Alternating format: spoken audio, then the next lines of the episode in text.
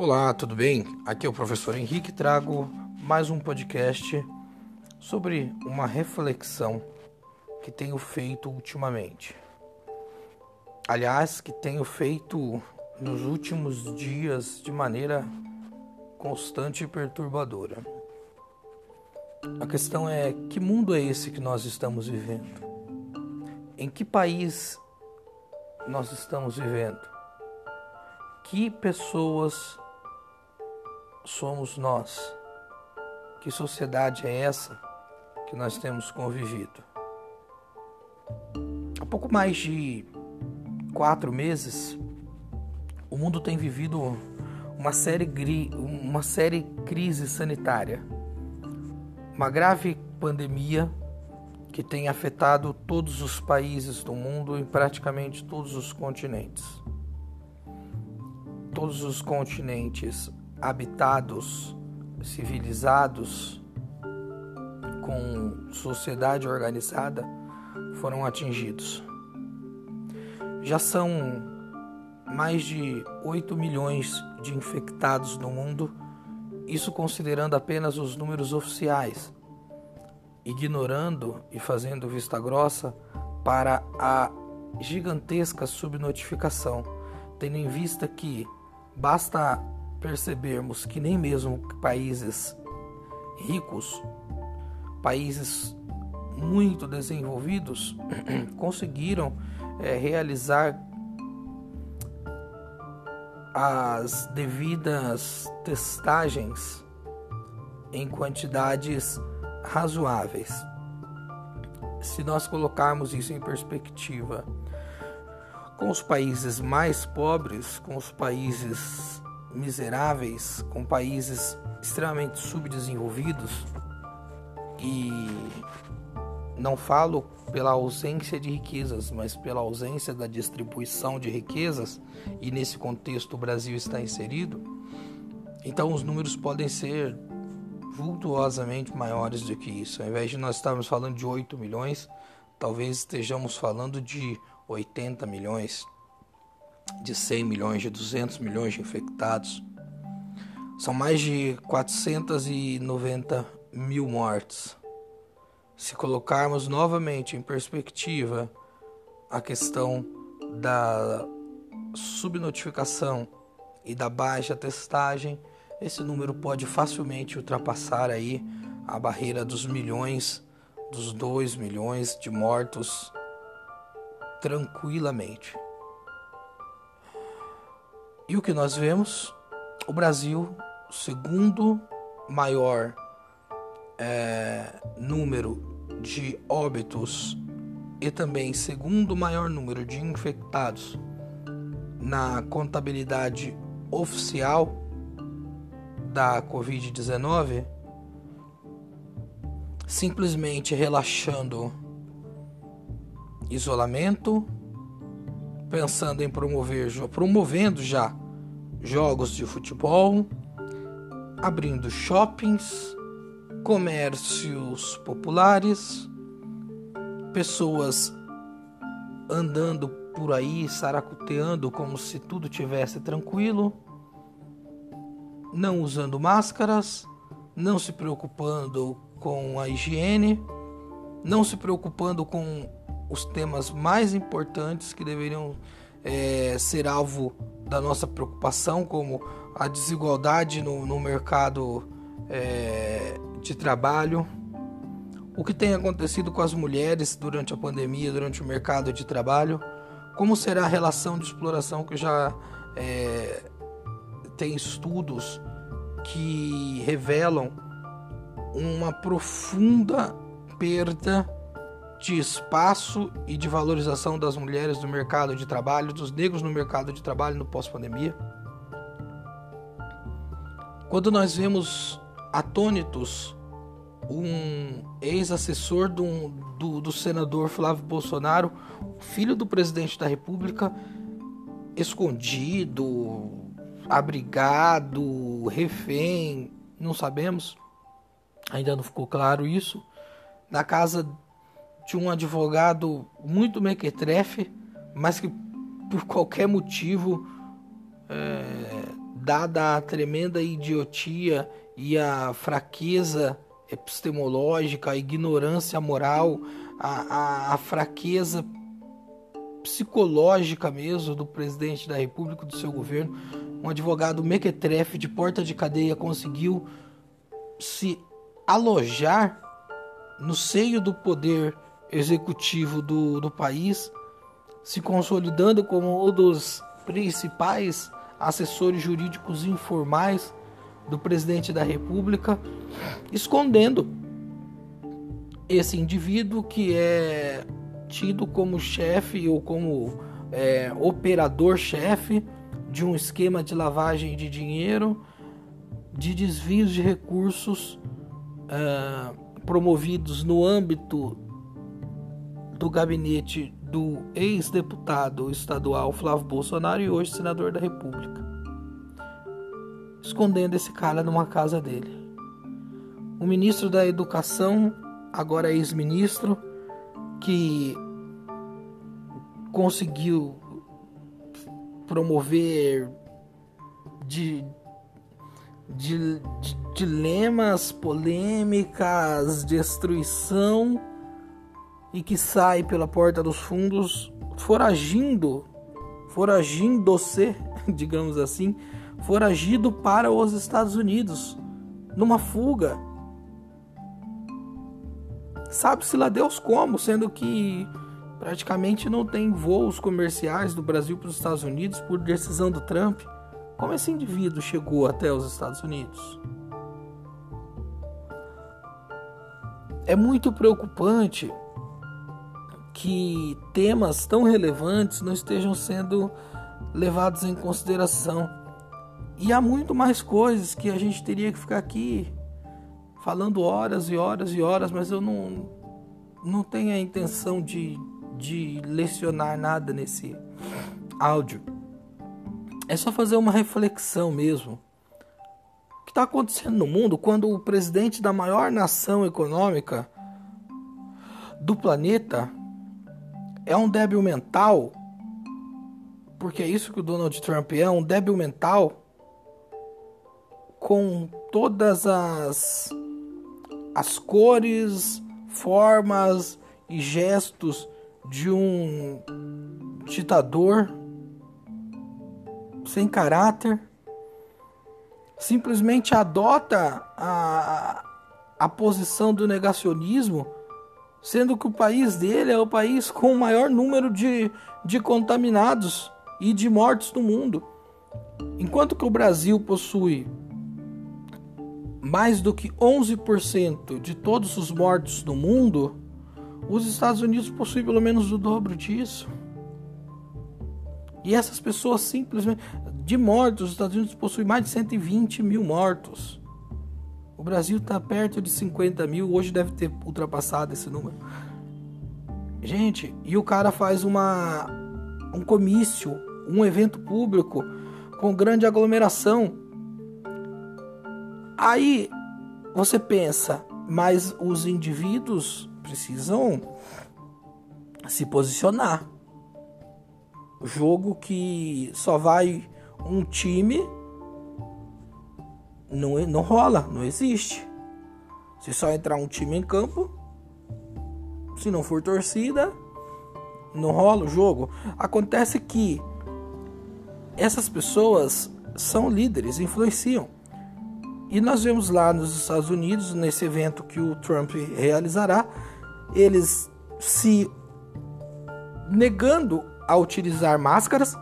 E o mais interessante, intrigante e absurdo é que se a pessoa quiser participar desse comício num local que é fechado, precisa assinar um termo dizendo que se responsabiliza pela própria vida, que se, se vier a ser contaminado, é, isenta ao presidente, ao dono do espaço desse ginásio e, e todo o aparato e todo mundo, enfim, assume a responsabilidade sozinho pela sua contaminação.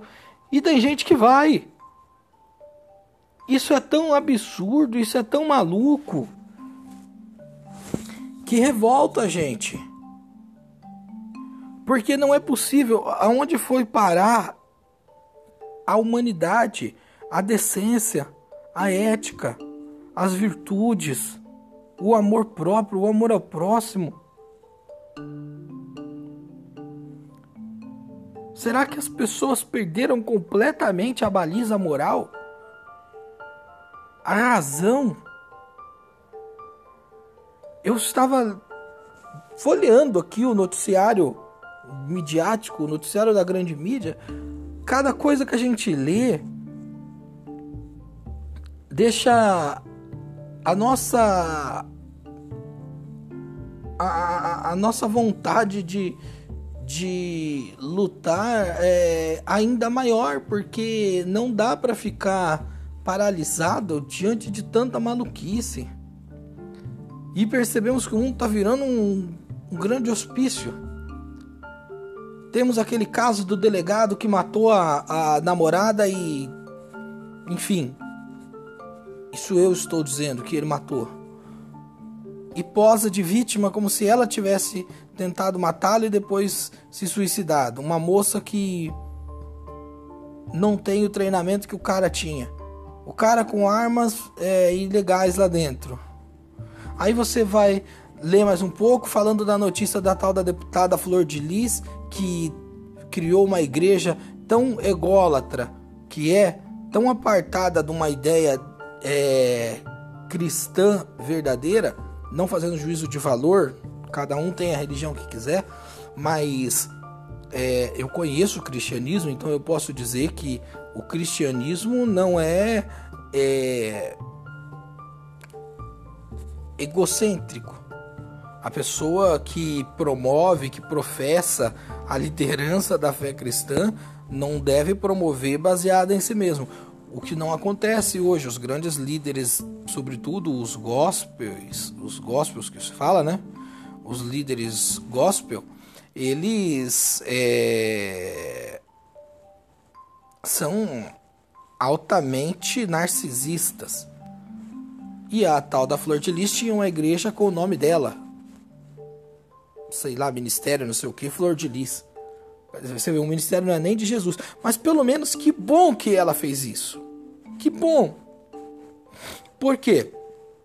Porque agora começam, depois que assassinaram o, o, o marido dela, que provavelmente ela está envolvida também nisso, mas conseguiu jogar para um dos seus 872 filhos que ela tinha uma maluquice de querer adotar centenas de filhos, o que parecia ser maravilhoso na época era, era tido como uma coisa muito bonita. Eu mesmo achava muito bonito antes, achava a, pos, a posição dela fantástica.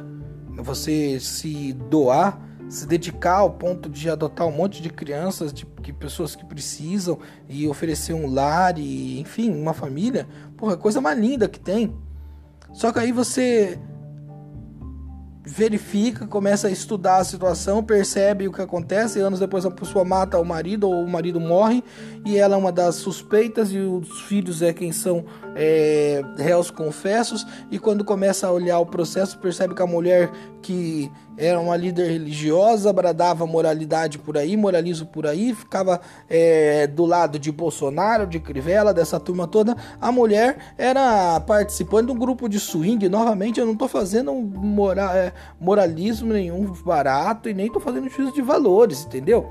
Se a pessoa curte um swing, se a pessoa curte qualquer tipo de, de coisa desse sentido, meu, cada um é responsável pelos seus atos e livre pelo que faz. Só que é absolutamente contraditório uma pessoa querer pregar moralidade religiosa, um monte de, de regras e estabelecimentos morais para os outros, mas ter uma sala própria de swing num, num, num, sei lá como é que é o nome desse negócio, num, numa casa de swing, enfim, ter um quarto, uma sala própria dela de segundo diz a reportagem do jornal Metrópole, que é um jornal. É, a, o Metrópole é um portal é, consolidado. E frequentavam lá a filha biológica dela, o marido dela, a, o, o ex-marido da, da, da, da, do assassinado, o tal do Anderson. Não sei se é Anderson o nome dele, acho que é Anderson. Amigos, um monte de gente. Cara, que loucura é essa? As pessoas aparecem em público de uma maneira, mas na sua vida privada tem uma vida dupla, tripla, que é totalmente antagônica àquilo que eles prevêem. É o império da mentira. É o império da indecência.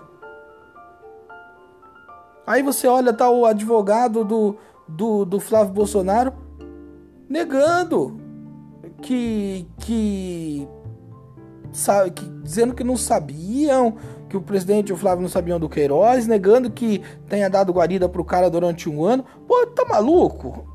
O cara foi preso lá dentro. Gente, quando eu vejo essas situações, quando eu vejo essas coisas acontecendo, muitas cenas é, vêm na minha cabeça. Eu tava analisando, fazendo um paralelo aqui com relação à questão do Trump, né?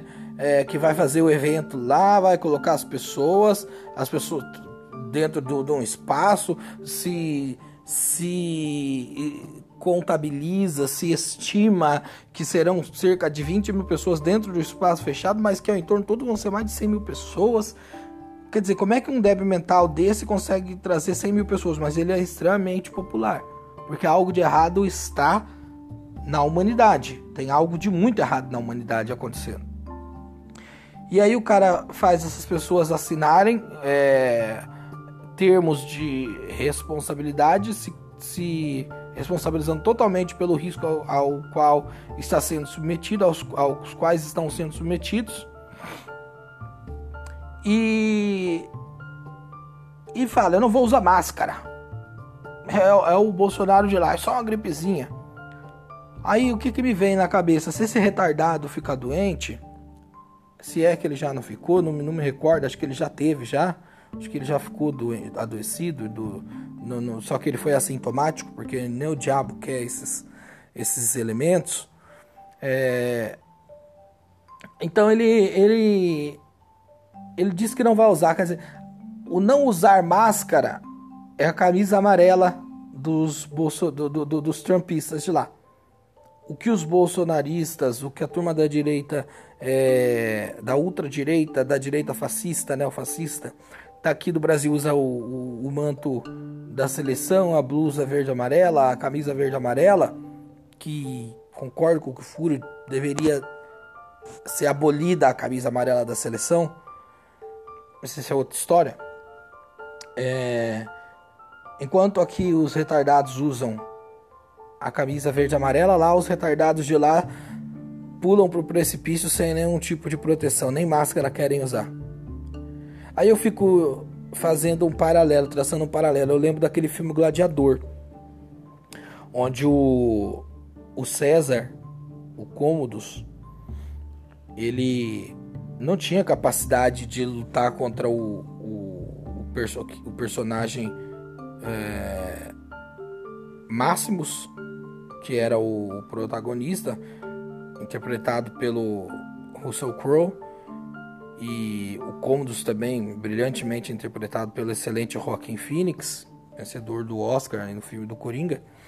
E, e esse esse personagem interpretado pelo Joaquim eh, Phoenix, o Condus, é, sabe que precisa enfrentar de público o,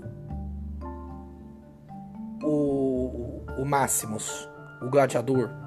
Porque o público adora o gladiador, ele é popular, então ele precisa demonstrar que ele consegue subjugar o, o Máximos. Só que o que ele faz? Ele faz toda uma propaganda de que ele vai enfrentar, de que ele vai para a arena é, se digladiar com o, com o gladiador. Só que na verdade, nos bastidores, ele ataca o cara que está preso, dá uma facada numa região vital do cara para ele sangrando e vai encarar o cara no, numa condição de absoluta é, vantagem. Porque peito a peito, mano a mano, em condições de, de igualdade, não teria condições de combatê-lo. Só que acaba perdendo no filme, né? Só que a questão é que o filme é só uma ficção, entre aspas. O filme é baseado em fatos históricos, mas é uma ficção. Agora, o Trump, ele sobe numa. No, no púlpito, vai fazer lá as suas é, bravatas, vai falar um monte de groselha, um monte de bobagem Só que se ele se adoecer, ele consegue colocar um hospital, não é um leito, é um hospital dentro da casa dele, porque ele é trilionário.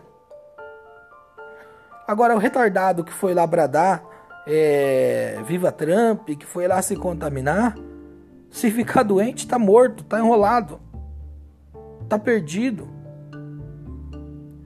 Será que as pessoas não percebem isso? Será que as pessoas não compreendem? A mesma coisa que foi feita aqui no Brasil, usando esse mesmo, essa mesma analogia do, do, do cômodos e do máximos, foi o que a mídia e a direita fizeram com a esquerda no Brasil. Atacaram covardemente e depois que sangraram ao máximo com mentiras, com ilações, com uma abordagem extremamente é, sensacionalista de muitos casos, e eu não estou dizendo que não houve erro de, de muitas pessoas que compunham, que estavam aliados à, à esquerda, integrantes da própria esquerda, erraram e precisam ser punidos, mas os erros dessas pessoas foi absolutamente é, superdimensionado ou super exposto aqueles erros que eram realmente é, é factuais e permitiram que esse sangramento no, no, no, no máximo, digamos assim, fizesse com que um cômodo, um bosta como o Bolsonaro acessasse ao poder e a extrema-direita chegasse ao poder. E aí você vê um, um governo absolutamente é, fora de qualquer condição de, de governabilidade. Sem ideologia, sem padrão, sem planejamento, sem um padrão ético-moral, com pessoas incapacitadas. O Weintraub fugiu do Brasil. A Damares está aí falando bobagem. Não gastou nem 2% do orçamento do Ministério da Cidadania para ajudar as pessoas que precisam durante a maior crise sanitária que nós estamos vivendo. O Guedes querendo ferrar com a vida do, do funcionário público e sumido. Por quê? Porque não tem trabalho para mostrar da economia durante esse período de pandemia e está blindado pela grande imprensa. Porque esta tem interesse na manutenção da política econômica equivocada desse governo. Galera, quando é que nós vamos nos questionar? Que mundo é esse que nós estamos vivendo e o que nós estamos fazendo nesse mundo? Nós vamos assistir a história de maneira passiva, de maneira passiva passivos assistiremos o fim de toda uma, uma era, um sonho de um mundo melhor? Estamos retrocedendo em várias áreas. Nós não podemos mais tolerar isso, gente. E eu não estou dizendo que ninguém tenha que pegar em arma, em guerra e sair se matando, não é isso. Muito pelo contrário. Nós precisamos trazer à luz o que há de melhor em nós e as melhores pessoas começarem a se expor. Nós éramos o país do Chico Xavier e hoje nós somos o país do Weintraub. Que, que é isso? É isso que nós queremos para nós? Nós éramos o país do Tim Maia. E hoje é o país que assiste e que dá audiência para as tretas de Anitta com Ludmilla. Com todo respeito a elas, mas não dá para comparar. Onde os ídolos são Márcio Garcia, que vai lá dar beijinho no, no Bolsonaro. Márcio Frias, um cara que não tem produção cultural nenhuma. Secretário de Cultura, com status de ministro a educação sem ministro num ano chave, num ano que é, é fundamental para que a gente possa ter uma década inteira de financiamento da educação, porque precisa ser aprovado o Fundeb, uma nova versão do Fundeb, onde não há debate público sobre o tema. Durante uma pandemia não temos secretário, não temos ministro da saúde é um ministro interino e que nem médico é, nem da ala da saúde não é. Não é da área da saúde, não é da ala da medicina, não é dela de nada. Com um monte de militar ao redor. estão destruindo o mundo.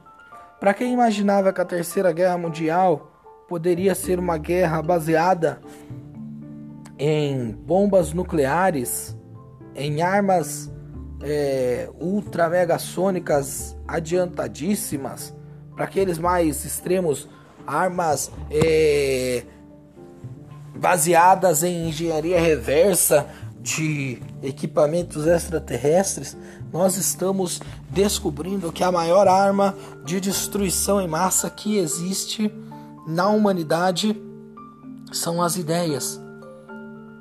E pasmem, os filósofos já diziam isso séculos atrás. Usando a manipulação e fazendo as pessoas se dirigirem passivamente, calidamente,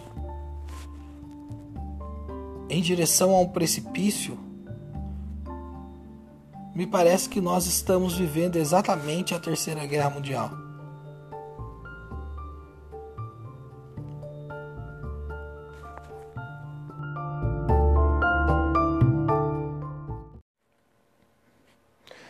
Olá, tudo bem? Aqui é o professor Henrique César.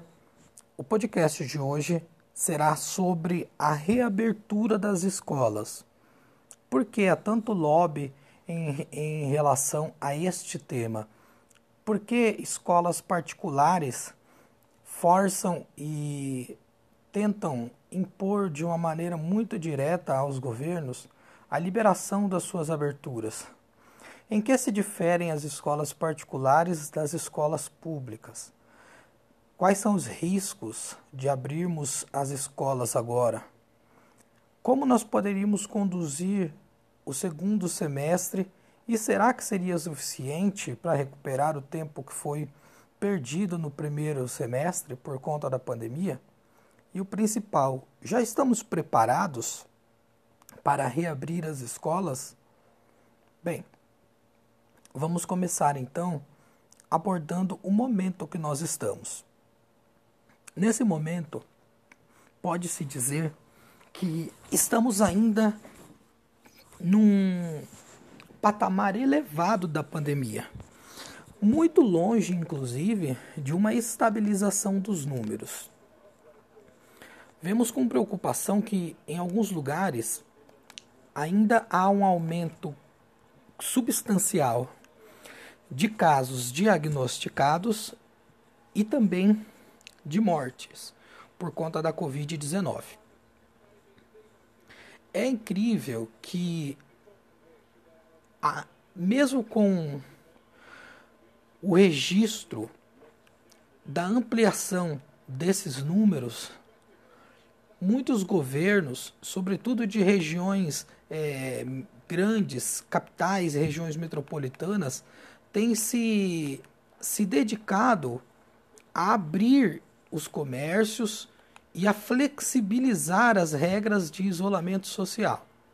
O Rio de Janeiro é um dos exemplos mais críticos, onde até hoje, dia uh, ah, 29, domingo, tem um, um número próximo de 10 a 11 mil mortos com ampliação diária de novos casos, mas o Estado e a Prefeitura têm aumentado a liberalidade, a liberação para a abertura de espaços é, de aglomeração social, comércios, inclusive já tendo previsto é, a data de início para a presença de torcedores nos jogos que estão sendo realizados lá no Rio de Janeiro.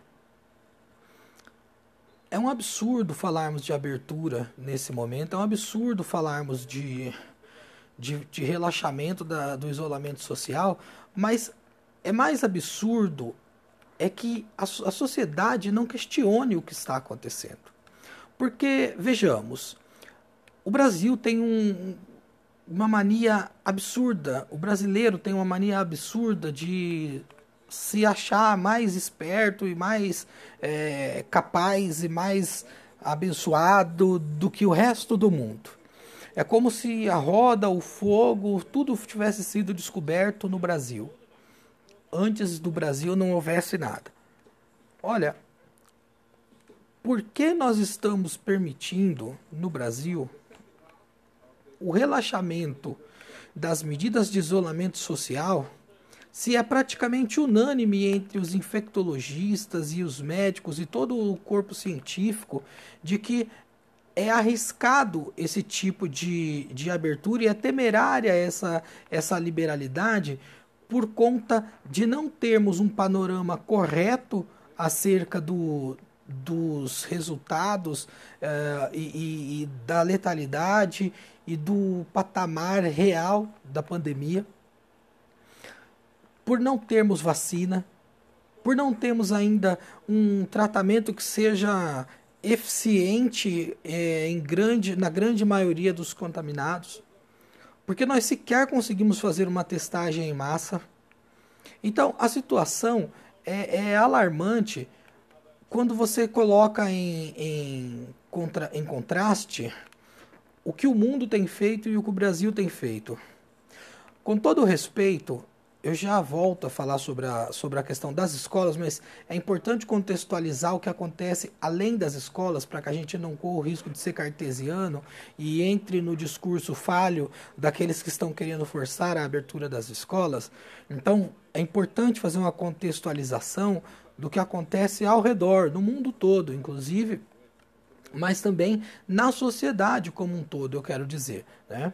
Então, é, no Rio de Janeiro e aqui em São Paulo estão querendo já começar também o futebol e alguns outros lugares, mas vamos falar sobre o Rio de Janeiro, que é onde está mais avançado esse, esse ato que para mim é um atentado contra a vida, é uma loucura, é um absurdo que está sendo feito lá. Mas será que o campeonato carioca é tão importante, valioso e rico assim que o brasileiro é mais esperto do que os grandes conglomerados financeiros que investem na Fórmula 1, por exemplo, a Fórmula 1 é o esporte de elite, caríssimo, para poucos. Para poucos em todos os sentidos, não só para participar é, como praticante, que aí é um, é um, é um circuito exclusivíssimo, mas também para quem gosta, quem curte, quem quer acompanhar, não é para qualquer um movimenta cifras milionárias todos os anos, talvez bilionárias, eu não conheço os números, mas eu sei que são números exorbitantes. Entre patrocínio, com certeza deve rolar perto dos bilhões ou bater os bilhões, uh, o que envolve a Fórmula 1. Será que eles são tão mais burros assim que os dirigentes da, da Federação uh, Carioca de Futebol? da Federação de Futebol do Rio de Janeiro? Será que os dirigentes do, da Federação de Futebol do Rio de Janeiro são mais inteligentes e mais espertos do que os dirigentes uh, da Fórmula 1? Sim, porque se no, num carro de Fórmula 1, onde cada, cada piloto está dentro de um espaço seu, exclusivo e reduzido, onde é possível. O cara vai usar máscara naturalmente, porque tem toda a proteção, toda a indumentária da, da proteção pessoal. É, seria muito mais fácil de evitar qualquer contato social com ele, até mesmo antes e depois da corrida, dos, dos pilotos. Enfim, é, onde seria mais possível garantir um, um isolamento. Né? Por que será que esse esporte não retomou as suas atividades, mas o futebol quer retomar as suas atividades. E o futebol do Rio de Janeiro já retomou suas atividades com seus grandes clássicos Bangu e Madureira. Olha, com todo respeito, é um absurdo, é um absurdo que a gente esteja falando disso. O Brasil não é um país sério. Falta muita seriedade para as pessoas que, que dominam e que lideram e que governam esse país. Agora, só para dizer é, dessa questão contextual, percebe-se com muita clareza que não há como, nesse momento, se aventar qualquer possibilidade de reabertura.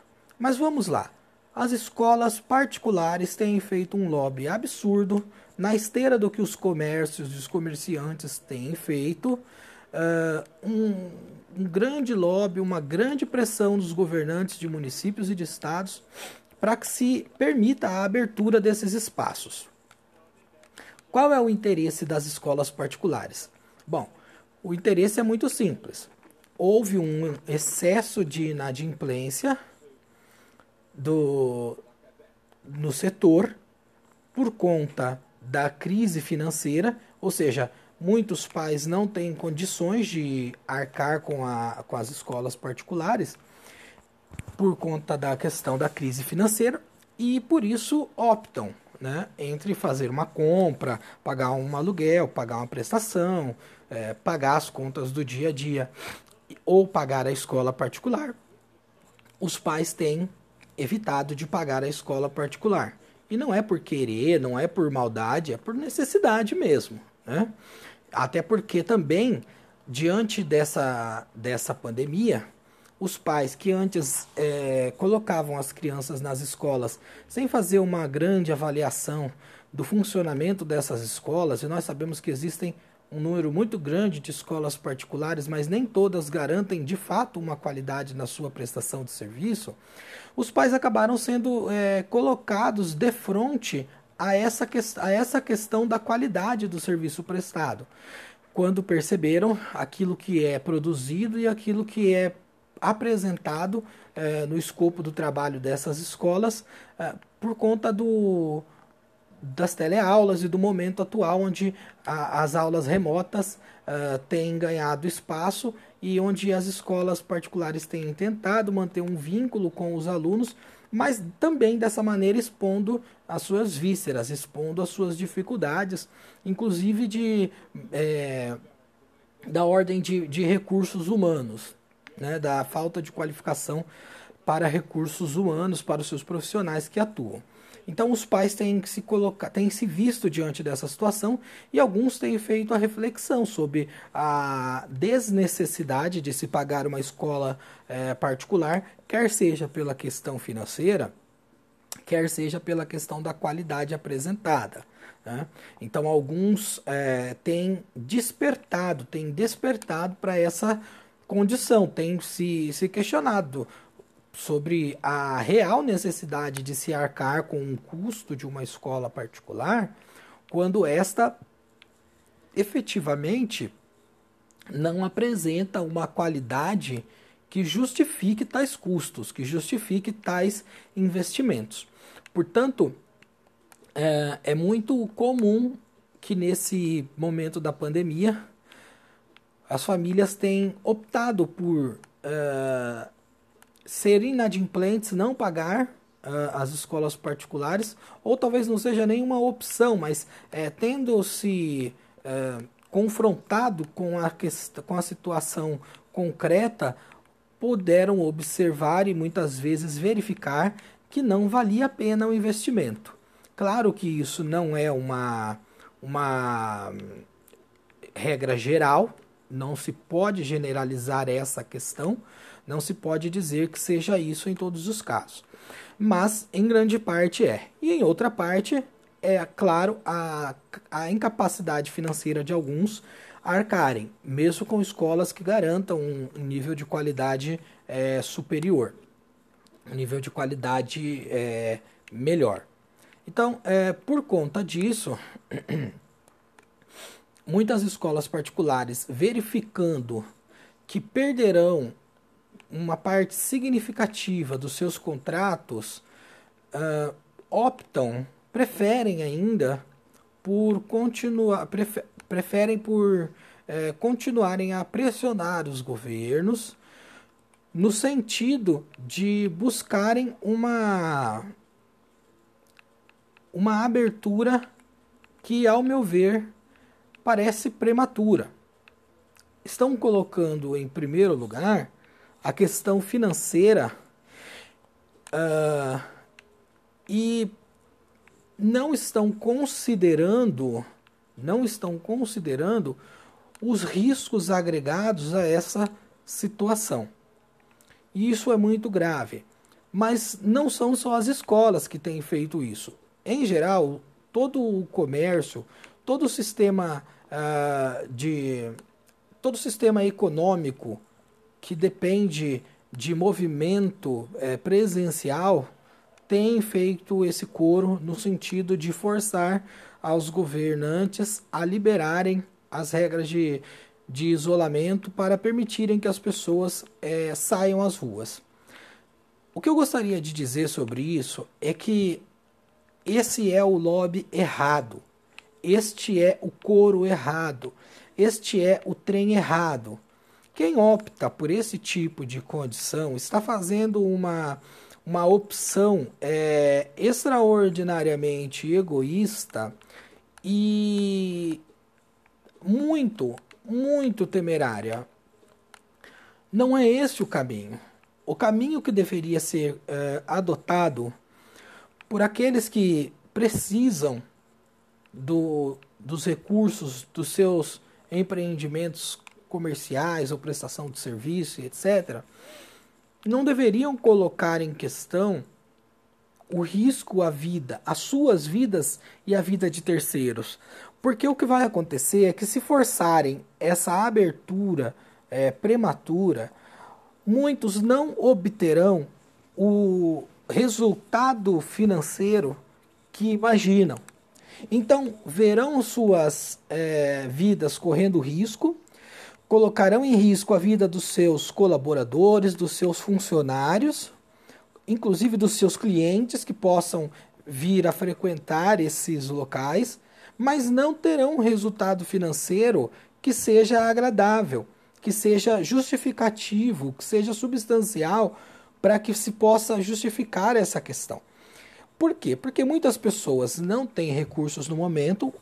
Quem tem vai procurar poupar e muitas pessoas evitarão, inclusive, frequentar esses lugares. Eu vejo com muita preocupação que o, que o governo do município de São Paulo, da nossa capital, tem já data para reabertura de bares. Por Deus do céu, bar é aglomeração pura. Como que eles podem permitir que as pessoas se aglomerem em bares? Sabe? Isso é tão é absurdo, isso é tão ridículo, é tão é, louco, que de fato causa uma revolta, gera uma revolta na gente é, quando nos pomos, nos colocamos a analisar essa questão. Realmente é uma situação deprimente. Mas vejamos, é, é possível, e assim espero, e no que eu puder fazer é, movimento para que isso aconteça, é possível que não haja uma adesão em massa das pessoas. Pode ser que no início, é, na primeira, segunda semana, haja uma aglomeração um pouco maior, mas depois, por conta das, das questões financeiras mesmo e econômicas, as pessoas deixarão de ir. E logo quando perceberem que isso está significando um aumento no numerário de é, infectados e até mesmo de óbitos por conta dessa absurda e criminosa reabertura, isso deve ser retroagido, isso deve voltar atrás, deve ser é, revogado essa abertura. Portanto, o coro que está sendo feito é errado. Por que, que está sendo feito esse coro errado? Porque as pessoas, e aí eu quero dizer o máximo respeito que eu tenho por quem trabalha em escolas particulares, por quem é empreendedor desse ramo, ou seja, os empresários do ramo das escolas particulares, é, por pelos empresários de todas as, presta as empresas de prestação de serviço ou comércios, enfim, uh, todos eles. Só que o que eu quero dizer para eles é que eles estão brigando contra o inimigo errado. Não adianta é, achar que colocar a vida de outras pessoas em risco seja a solução para os seus problemas financeiros. O inimigo do Brasil, o inimigo da, da estabilidade econômica e financeira, o inimigo dessas pessoas que estão precisando tanto de verem recursos financeiros para não falirem, para não verem projetos de uma vida inteira é, sendo prejudicados, ou seja, empresas pelas quais essas pessoas podem ter doado muito de si e, e feito investimentos enormes é, e agora estão vendo essas empresas em risco, quem deveria estar garantindo isso era o governo federal e os governos estaduais também, por meio de políticas de fomento a empréstimos, por meio de, de distribuição de recursos a perder de vista. Não é possível que o governo entregue mais de 1 bilhão e 200 para bancos, para socorrer bancos, que libere mais de 3 trilhões, sei lá quanto que foram os valores que foram é, liberados entre uh, renúncias é, fiscais e dinheiro do próprio Tesouro Nacional que foram garantidos para entidades financeiras e para grandes empresas e os governos não consigam, sobretudo o governo central, o governo federal, não consiga fazer com que o crédito chegue para essas empresas. Nós não deveríamos estar discutindo fechamento de empresas ou risco de fechamento de empresas. Nós deveríamos estar discutindo a saúde das pessoas. E as empresas deveriam ter um suporte econômico por parte do governo. E não essa chantagem e essa disputa que faz com que os comerciantes, prestadores de serviço sofram, tenham pesadelos, tenham é, verdadeiras é, é, traumas, verdadeiros traumas passando por essa situação tão difícil que tem sido o isolamento com o fechamento dessa, desses empreendimentos comerciais para esses é, comerciantes, para esses empresários e também para seus funcionários, muitos que têm perdido inclusive o emprego ou que têm visto seus empregos ameaçados ou que têm recebido já um valor a menor do que aquilo que recebiam antes por conta da legislação que apressadamente foi aprovada pelo Congresso com apoio do governo no sentido de diminuição é, do, dos salários dos trabalhadores, mas que não tem a mesma pressa para se garantir os recursos para que os comerciantes e empresários e prestadores de serviços não se vejam tão desesperados, para que aqueles autônomos que também precisariam de um empréstimo possam ter um empréstimo para poderem sobreviver, para poderem comer, colocar comida dentro de casa. Então, o governo federal tem feito de maneira muito bem é, pensada uma política de desestabilização emocional nas pessoas, usando-se da questão econômica, da questão financeira, para atingir o seu objetivo que é o de flexibilizar as regras e, e minimizar os efeitos da pandemia. Ocorre que, se fosse possível minimizar os efeitos da pandemia apenas com discurso, seria ótimo. Mas a verdade é que, por mais que o governo seja negacionista, ele não pode é, e não consegue evitar as causas, aliás, os efeitos dessa causa, que é a doença. A pandemia é a causa e os efeitos são mortes. São pessoas perdendo a vida, pessoas doentes, pessoas que muitas vezes é, podem até não morrer, mas que têm sua saúde comprometida pelo resto da vida, pessoas que fazem traqueostomia, pessoas que têm os seus pulmões gravemente comprometidos e que nunca mais voltarão a ter uma vida normal, pessoas que veem órgãos é, e outras e, outras esferas da sua saúde sendo atingidas, é, e gerando prejuízo, gerando. É, é, fugiu o termo, gerando implicações que acompanharão as, essas pessoas pelo resto da vida. Então a situação é mais grave do que se apresenta.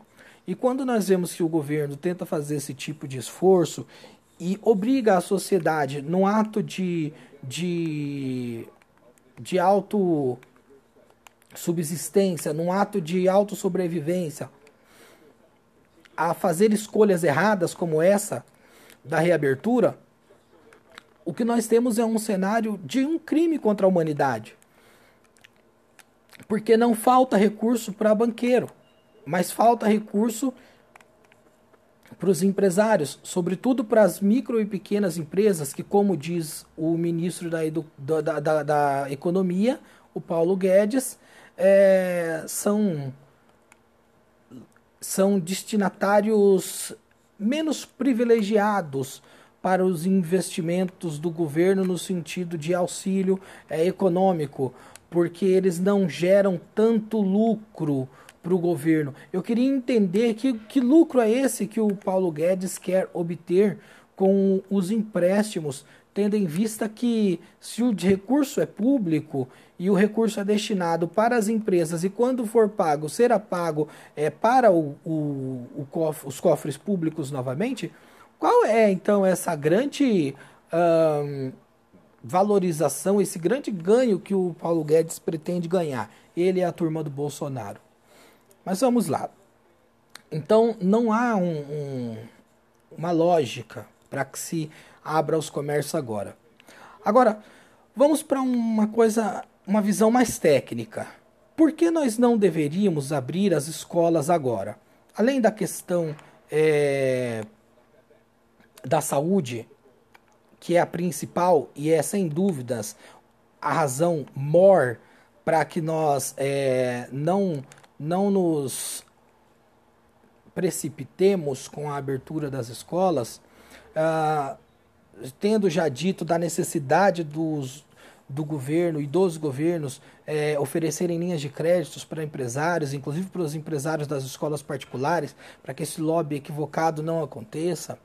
Uh, vamos falar sobre qualidade da educação e sobre uh, o que a LDB prevê, embora tenha havido um, uma aprovação de uma legislação que flexibiliza a questão dos dias letivos, nós não podemos esquecer que existe um padrão mínimo de qualidade que nós precisamos garantir aos nossos alunos. Todos sabemos que, embora esteja sendo oferecido o sistema remoto de aulas, a grande esmagadora maioria dos alunos não tem acessado por conta eh, da falta de internet, da falta de aparelhamento, é, aparelhos capacitados para poderem fazer esse tipo de acompanhamento e por conta também de questões sociais, dificuldade de, de acompanhamento, dificuldade de local, dificuldade de compreensão. Então, a grande maioria dos alunos tem sido prejudicados nesse momento. E me parece prematuro ou até desonesto uh, afirmar que se abrirmos as escolas a partir de setembro, ou mesmo a partir de segunda-feira que fosse, né, de, de, de, julho agora,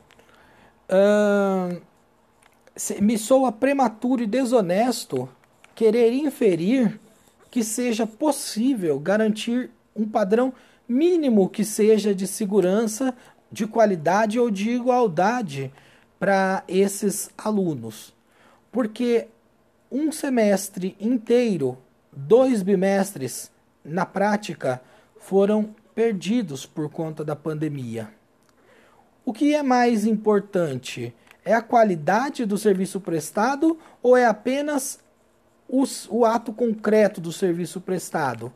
Basta que abramos as escolas, coloquemos as crianças lá, uh, sirvamos de escudo para o refrego uh,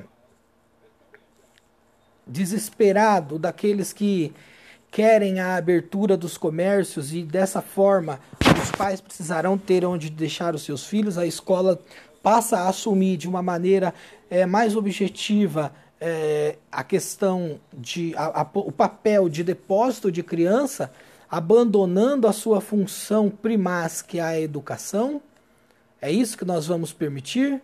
É isso que nós vamos assistir acontecer e vamos tratar isso com normalidade? Ou nós vamos é, buscar um entendimento de que seja necessário uh, uma política, seja necessária uma política que garanta o mínimo da qualidade é, para esses alunos dentro desse ano letivo de 2020 é, discutindo-se todos os cenários, inclusive os mais radicais, como, por exemplo, a, o cancelamento do ano letivo de 2020.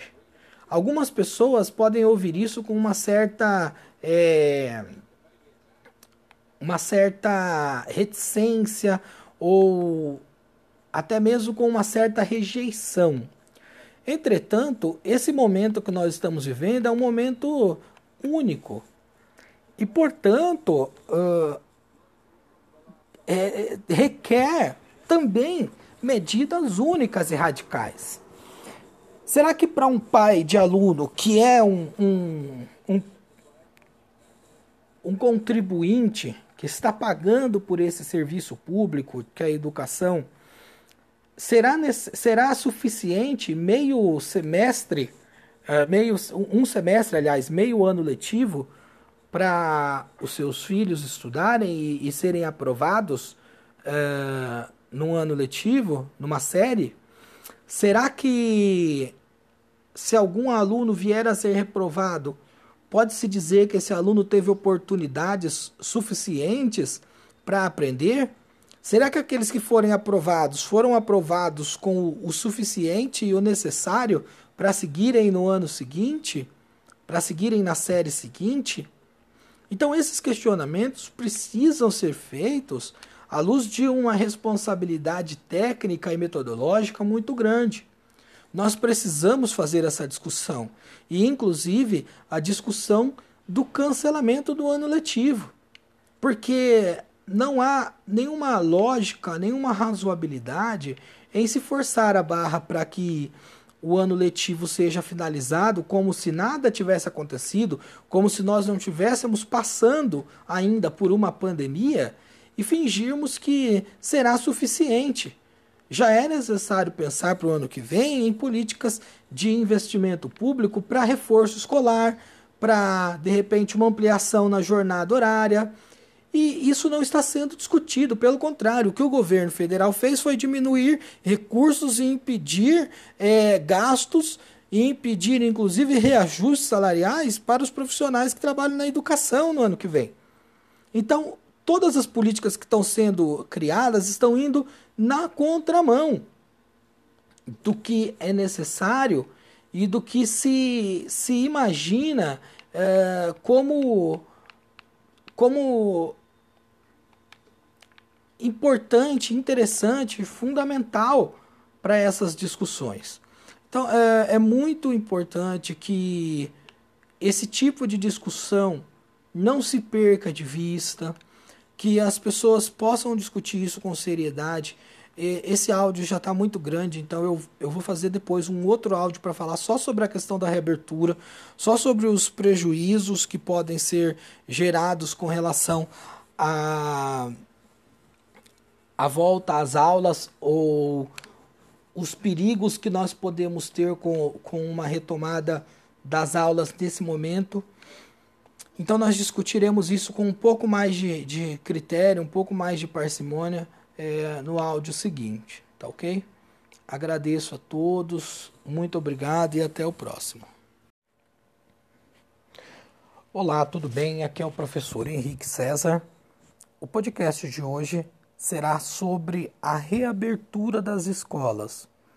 Por que há tanto lobby em, em relação a este tema? Por que escolas particulares forçam e tentam impor de uma maneira muito direta aos governos a liberação das suas aberturas? Em que se diferem as escolas particulares das escolas públicas? Quais são os riscos de abrirmos as escolas agora?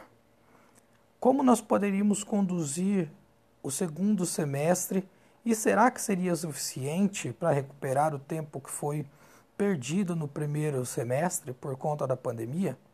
E o principal, já estamos preparados para reabrir as escolas? Bem, vamos começar então abordando o momento que nós estamos. Nesse momento, pode-se dizer que estamos ainda num patamar elevado da pandemia, muito longe, inclusive, de uma estabilização dos números. Vemos com preocupação que, em alguns lugares, ainda há um aumento substancial de casos diagnosticados e também de mortes por conta da Covid-19. É incrível que a, mesmo com o registro da ampliação desses números, muitos governos, sobretudo de regiões é, grandes capitais e regiões metropolitanas têm se, se dedicado a abrir os comércios e a flexibilizar as regras de isolamento social. O Rio de Janeiro é um dos exemplos mais críticos, onde até hoje, dia uh, 29, domingo, tem um, um número próximo de 10 a 11 mil mortos, com ampliação diária de novos casos.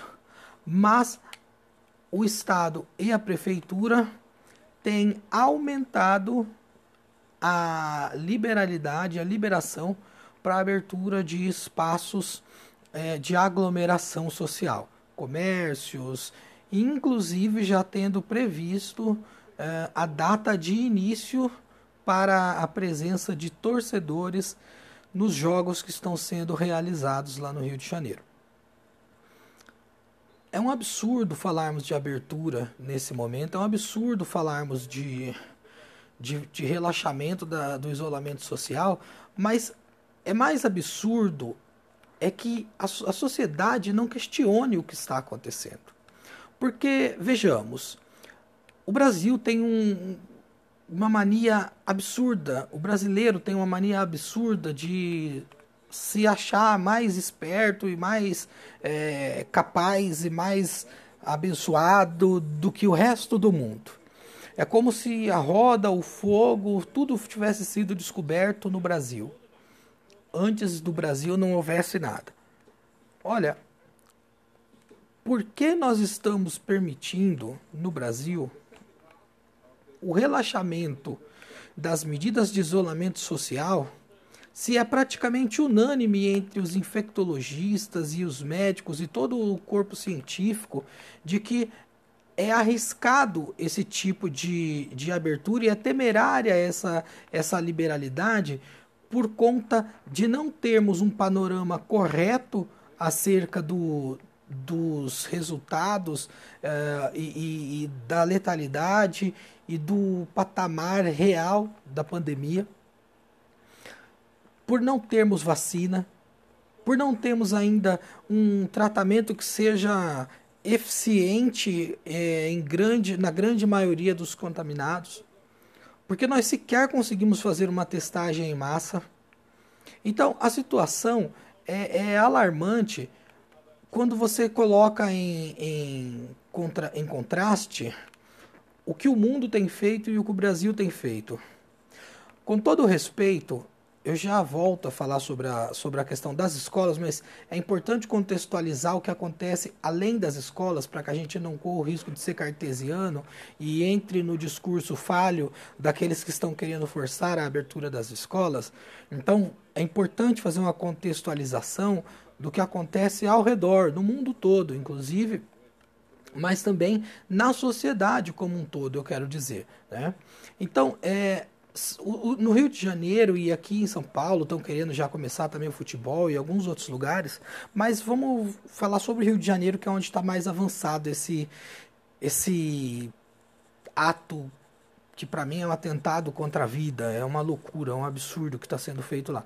Mas será que o campeonato carioca é tão importante, valioso e rico assim que o brasileiro é mais esperto do que os grandes conglomerados financeiros que investem na Fórmula 1, por exemplo, a Fórmula 1 é o esporte de elite, caríssimo para poucos, para poucos em todos os sentidos, não só para participar é, como praticante, que aí é um, é um, é um circuito exclusivíssimo, mas também para quem gosta, quem curte, quem quer acompanhar, não é para qualquer um movimenta cifras milionárias todos os anos, talvez bilionárias, não conheço os números, mas eu sei que são números exorbitantes.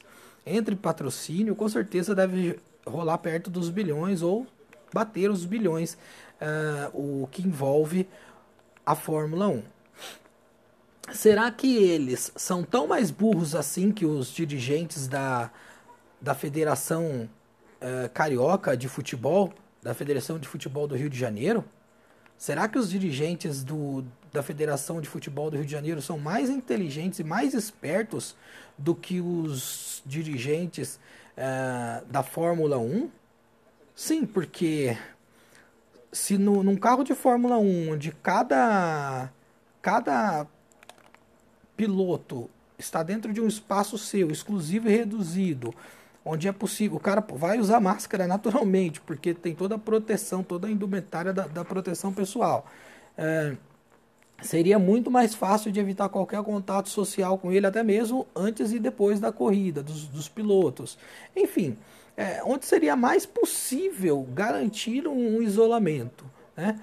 Por que será que esse esporte não retomou as suas atividades, mas o futebol quer retomar as suas atividades. E o futebol do Rio de Janeiro já retomou suas atividades com seus grandes clássicos Bangu e Madureira.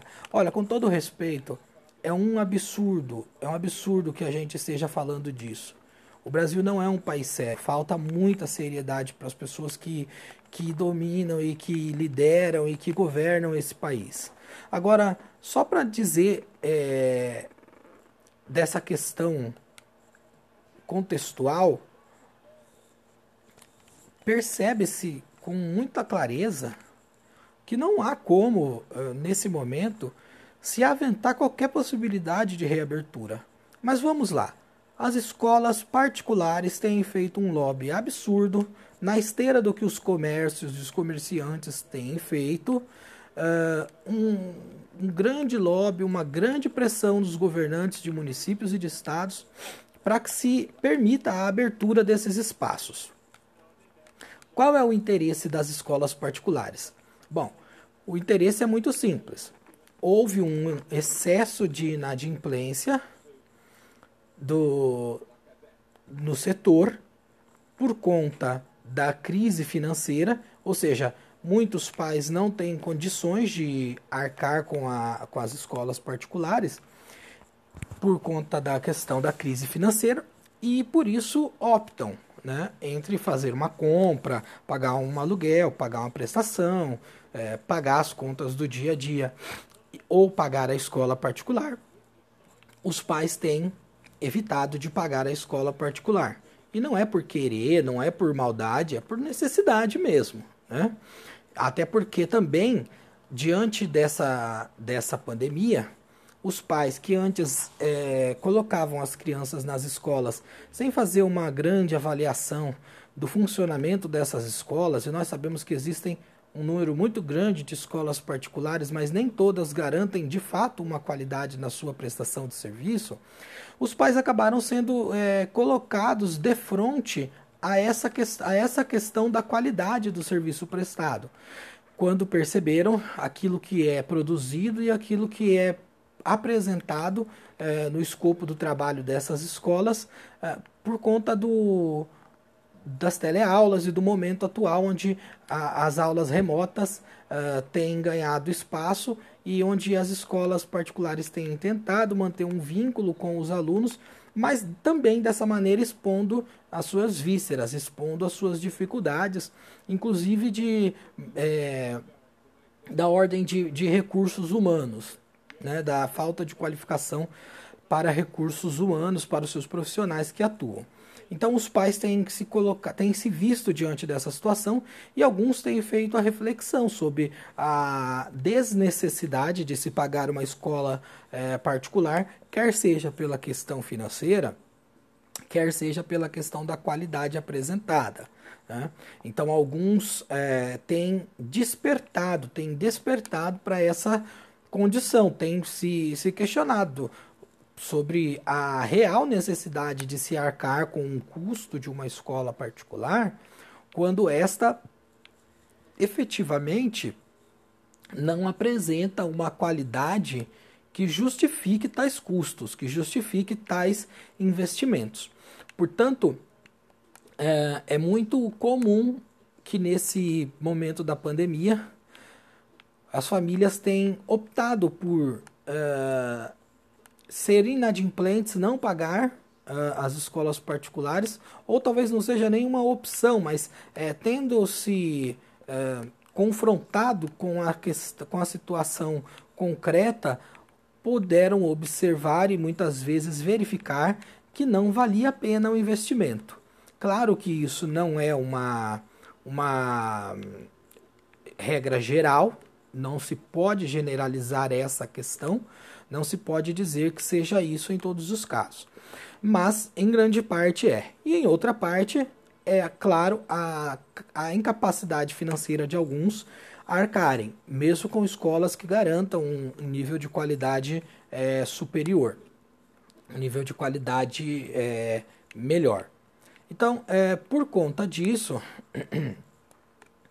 muitas escolas particulares verificando que perderão uma parte significativa dos seus contratos, uh, optam, preferem ainda por continuar, prefer, preferem por é, continuarem a pressionar os governos no sentido de buscarem uma uma abertura que, ao meu ver, parece prematura.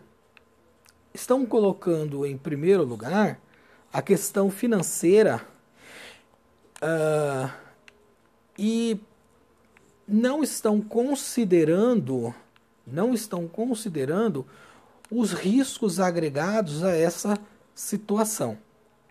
E isso é muito grave. Mas não são só as escolas que têm feito isso.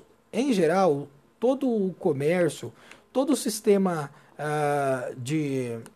todo o sistema econômico que depende de movimento é, presencial tem feito esse coro no sentido de forçar aos governantes a liberarem as regras de, de isolamento para permitirem que as pessoas é, saiam às ruas. O que eu gostaria de dizer sobre isso é que esse é o lobby errado, este é o coro errado, este é o trem errado. Quem opta por esse tipo de condição está fazendo uma, uma opção é, extraordinariamente egoísta e muito, muito temerária. Não é esse o caminho. O caminho que deveria ser é, adotado por aqueles que precisam do, dos recursos dos seus empreendimentos comerciais ou prestação de serviço, etc., não deveriam colocar em questão o risco à vida, as suas vidas e a vida de terceiros. Porque o que vai acontecer é que se forçarem essa abertura é, prematura, muitos não obterão o resultado financeiro que imaginam. Então, verão suas é, vidas correndo risco, colocarão em risco a vida dos seus colaboradores, dos seus funcionários, inclusive dos seus clientes que possam vir a frequentar esses locais, mas não terão um resultado financeiro que seja agradável, que seja justificativo, que seja substancial para que se possa justificar essa questão. Por quê? Porque muitas pessoas não têm recursos no momento, quem tem vai procurar poupar e muitas pessoas evitarão, inclusive, frequentar esses lugares. Eu vejo com muita preocupação que o, que o governo do município de São Paulo, da nossa capital, tem já data para reabertura de bares. Por Deus do céu, bar é aglomeração pura. Como que eles podem permitir que as pessoas se aglomerem em bares? Sabe? Isso é tão é, absurdo, isso é tão ridículo, é tão é, louco que, de fato, causa uma revolta, gera uma revolta na gente é, quando nos pomos, nos colocamos a analisar essa questão. Realmente é uma situação deprimente. Mas vejamos, é, é possível, e assim espero, e no que eu puder fazer é, movimento para que isso aconteça, é possível que não haja uma adesão em massa das pessoas. Pode ser que no início, é, na primeira, segunda semana, haja uma aglomeração um pouco maior. Mas depois, por conta das, das questões financeiras mesmo, mesmo e econômicas, as pessoas deixarão de ir. E logo quando perceberem que isso está significando um aumento no numerário de é, infectados e até mesmo de óbitos por conta dessa absurda e criminosa reabertura, isso deve ser retroagido, isso deve voltar atrás, deve ser é, revogado essa abertura. Portanto, o coro que está sendo feito é errado. Por que, que está sendo feito esse coro errado? Porque as pessoas, e aí eu quero dizer o máximo respeito que eu tenho por quem trabalha em escolas particulares, por quem é empreendedor desse ramo, ou seja, os empresários do ramo das escolas particulares, é, por pelos empresários de todas as, presta as empresas de prestação de serviço ou comércios, enfim, uh, todos eles. Só que o que eu quero dizer para eles é que eles estão brigando contra o inimigo errado. Não adianta é, achar que colocar a vida de outras pessoas em risco seja a solução para os seus problemas financeiros.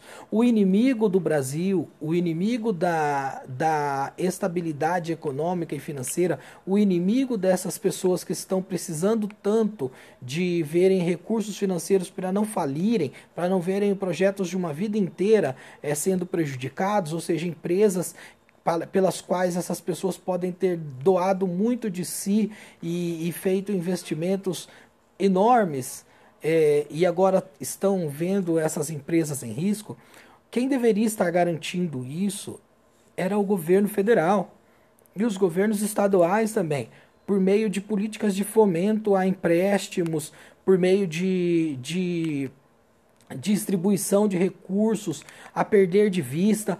Não é possível que o governo entregue mais de 1 bilhão e 200 para bancos, para socorrer bancos, que libere mais de 3 trilhões, sei lá quanto que foram os valores que foram é, liberados entre uh, renúncias é, fiscais e dinheiro do próprio Tesouro Nacional que foram garantidos para entidades financeiras e para grandes empresas e os governos não consigam, sobretudo o governo central, o governo federal, não consiga fazer com que o crédito chegue para essas empresas. Nós não deveríamos estar discutindo fechamento de empresas ou risco de fechamento de empresas. Nós deveríamos estar discutindo a saúde das pessoas. E as empresas deveriam ter um suporte econômico por parte do governo e não essa chantagem e essa disputa que faz com que os comerciantes, prestadores de serviço sofram, tenham pesadelos, tenham é, verdadeiras é, é, traumas, verdadeiros traumas passando por essa situação tão difícil que tem sido o isolamento com o fechamento dessa, desses empreendimentos comerciais para esses é, comerciantes, para esses empresários e também para seus funcionários, muitos que têm perdido inclusive o emprego ou que têm visto seus empregos ameaçados ou que têm recebido já um valor a menor do que aquilo que recebiam antes por conta da legislação que apressadamente foi aprovada pelo Congresso com apoio do governo no sentido de diminuição é, do, dos salários dos trabalhadores, mas que não tem a mesma pressa para se garantir os recursos para que os comerciantes e empresários e prestadores de serviços não se vejam tão desesperados, para que aqueles autônomos que também precisariam de um empréstimo possam ter um empréstimo para poderem sobreviver, para poderem comer, colocar comida dentro de casa. Então, o governo federal tem feito de maneira muito bem é, pensada uma política de desestabilização emocional nas pessoas, usando-se da questão econômica, da questão financeira, para atingir o seu objetivo que é o de flexibilizar as regras e, e minimizar os efeitos da pandemia. Ocorre que, se fosse possível minimizar os efeitos da pandemia apenas com discurso, seria ótimo, mas a verdade é que, por mais que o governo seja negacionista, ele não pode é, e não consegue evitar as causas, aliás, os efeitos dessa causa, que é a doença. A pandemia é a causa e os efeitos são mortes, são pessoas perdendo a vida, pessoas doentes, pessoas que muitas vezes é, podem até não morrer, mas que têm sua saúde comprometida pelo resto da vida, pessoas que fazem traqueostomia, pessoas que têm os seus pulmões gravemente comprometidos e que nunca mais voltarão a ter uma vida normal, pessoas que veem órgãos é, e outras e, outras esferas da sua saúde sendo atingidas é, e gerando prejuízo, gerando é, é, fugiu o termo, gerando implicações que acompanharão as essas pessoas pelo resto da vida. Então a situação é mais grave do que se apresenta. E quando nós vemos que o governo tenta fazer esse tipo de esforço e obriga a sociedade, num ato de, de, de auto subsistência, num ato de autossobrevivência, a fazer escolhas erradas como essa da reabertura, o que nós temos é um cenário de um crime contra a humanidade. Porque não falta recurso para banqueiro, mas falta recurso para os empresários, sobretudo para as micro e pequenas empresas, que, como diz o ministro da, da, da, da Economia, o Paulo Guedes, é, são, são destinatários menos privilegiados para os investimentos do governo no sentido de auxílio é, econômico, porque eles não geram tanto lucro para o governo. Eu queria entender que, que lucro é esse que o Paulo Guedes quer obter com os empréstimos, tendo em vista que se o recurso é público e o recurso é destinado para as empresas e quando for pago, será pago é, para o, o, o cof, os cofres públicos novamente, qual é então essa grande valorização, esse grande ganho que o Paulo Guedes pretende ganhar? Ele é a turma do Bolsonaro. Mas vamos lá. Então não há um, um, uma lógica para que se abra os comércios agora. Agora, vamos para uma coisa, uma visão mais técnica. Por que nós não deveríamos abrir as escolas agora?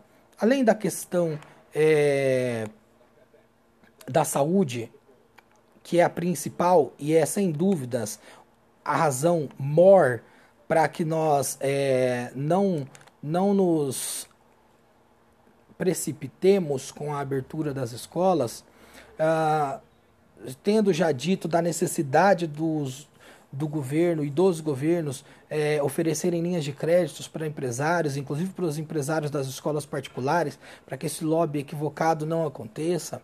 Uh, vamos falar sobre qualidade da educação e sobre uh, o que a LDB prevê embora tenha havido um, uma aprovação de uma legislação que flexibiliza a questão dos dias letivos, nós não podemos esquecer que existe um padrão mínimo de qualidade que nós precisamos garantir aos nossos alunos.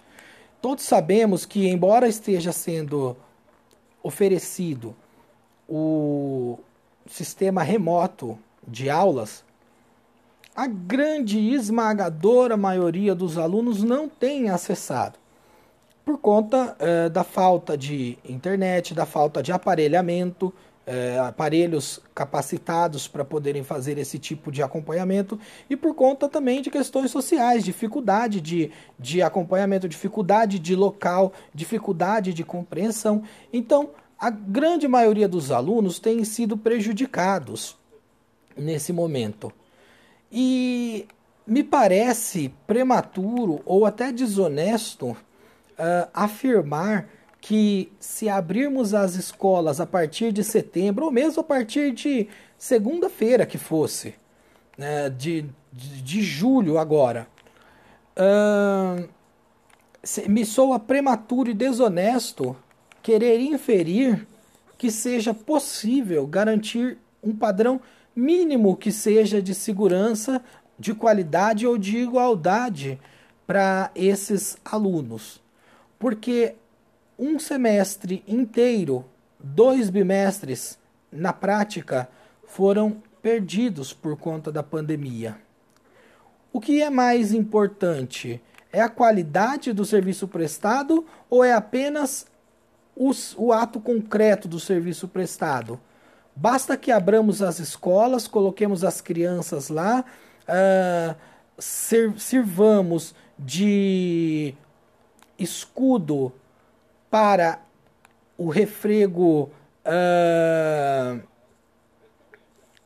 desesperado daqueles que querem a abertura dos comércios e dessa forma os pais precisarão ter onde deixar os seus filhos, a escola passa a assumir de uma maneira é, mais objetiva é, a questão de a, a, o papel de depósito de criança, abandonando a sua função primaz que é a educação. É isso que nós vamos permitir? É isso que nós vamos assistir acontecer e vamos tratar isso com normalidade? Ou nós vamos é, buscar um entendimento de que seja necessário uh, uma política, seja necessária uma política que garanta o mínimo da qualidade uh, para esses alunos dentro desse ano letivo de 2020, eh, discutindo-se todos os cenários, inclusive os mais radicais, como, por exemplo, a, o cancelamento do ano letivo de 2020. Algumas pessoas podem ouvir isso com uma certa. É, uma certa reticência ou até mesmo com uma certa rejeição. Entretanto, esse momento que nós estamos vivendo é um momento único. E, portanto, uh, é, requer também medidas únicas e radicais. Será que para um pai de aluno que é um, um, um, um contribuinte que está pagando por esse serviço público, que é a educação, será, será suficiente meio semestre, uh, meio, um semestre, aliás, meio ano letivo, para os seus filhos estudarem e, e serem aprovados uh, num ano letivo, numa série? Será que se algum aluno vier a ser reprovado, Pode-se dizer que esse aluno teve oportunidades suficientes para aprender? Será que aqueles que forem aprovados foram aprovados com o suficiente e o necessário para seguirem no ano seguinte? Para seguirem na série seguinte? Então, esses questionamentos precisam ser feitos à luz de uma responsabilidade técnica e metodológica muito grande.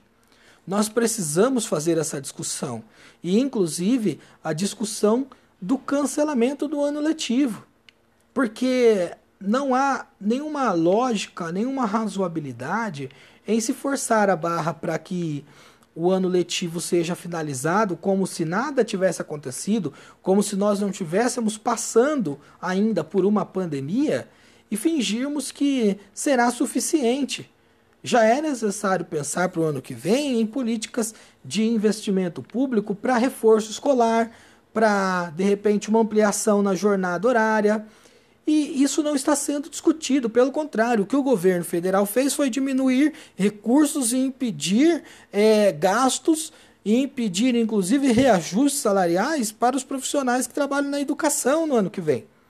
Então, todas as políticas que estão sendo criadas estão indo na contramão do que é necessário e do que se, se imagina é, como, como importante, interessante, fundamental para essas discussões. Então é, é muito importante que esse tipo de discussão não se perca de vista que as pessoas possam discutir isso com seriedade.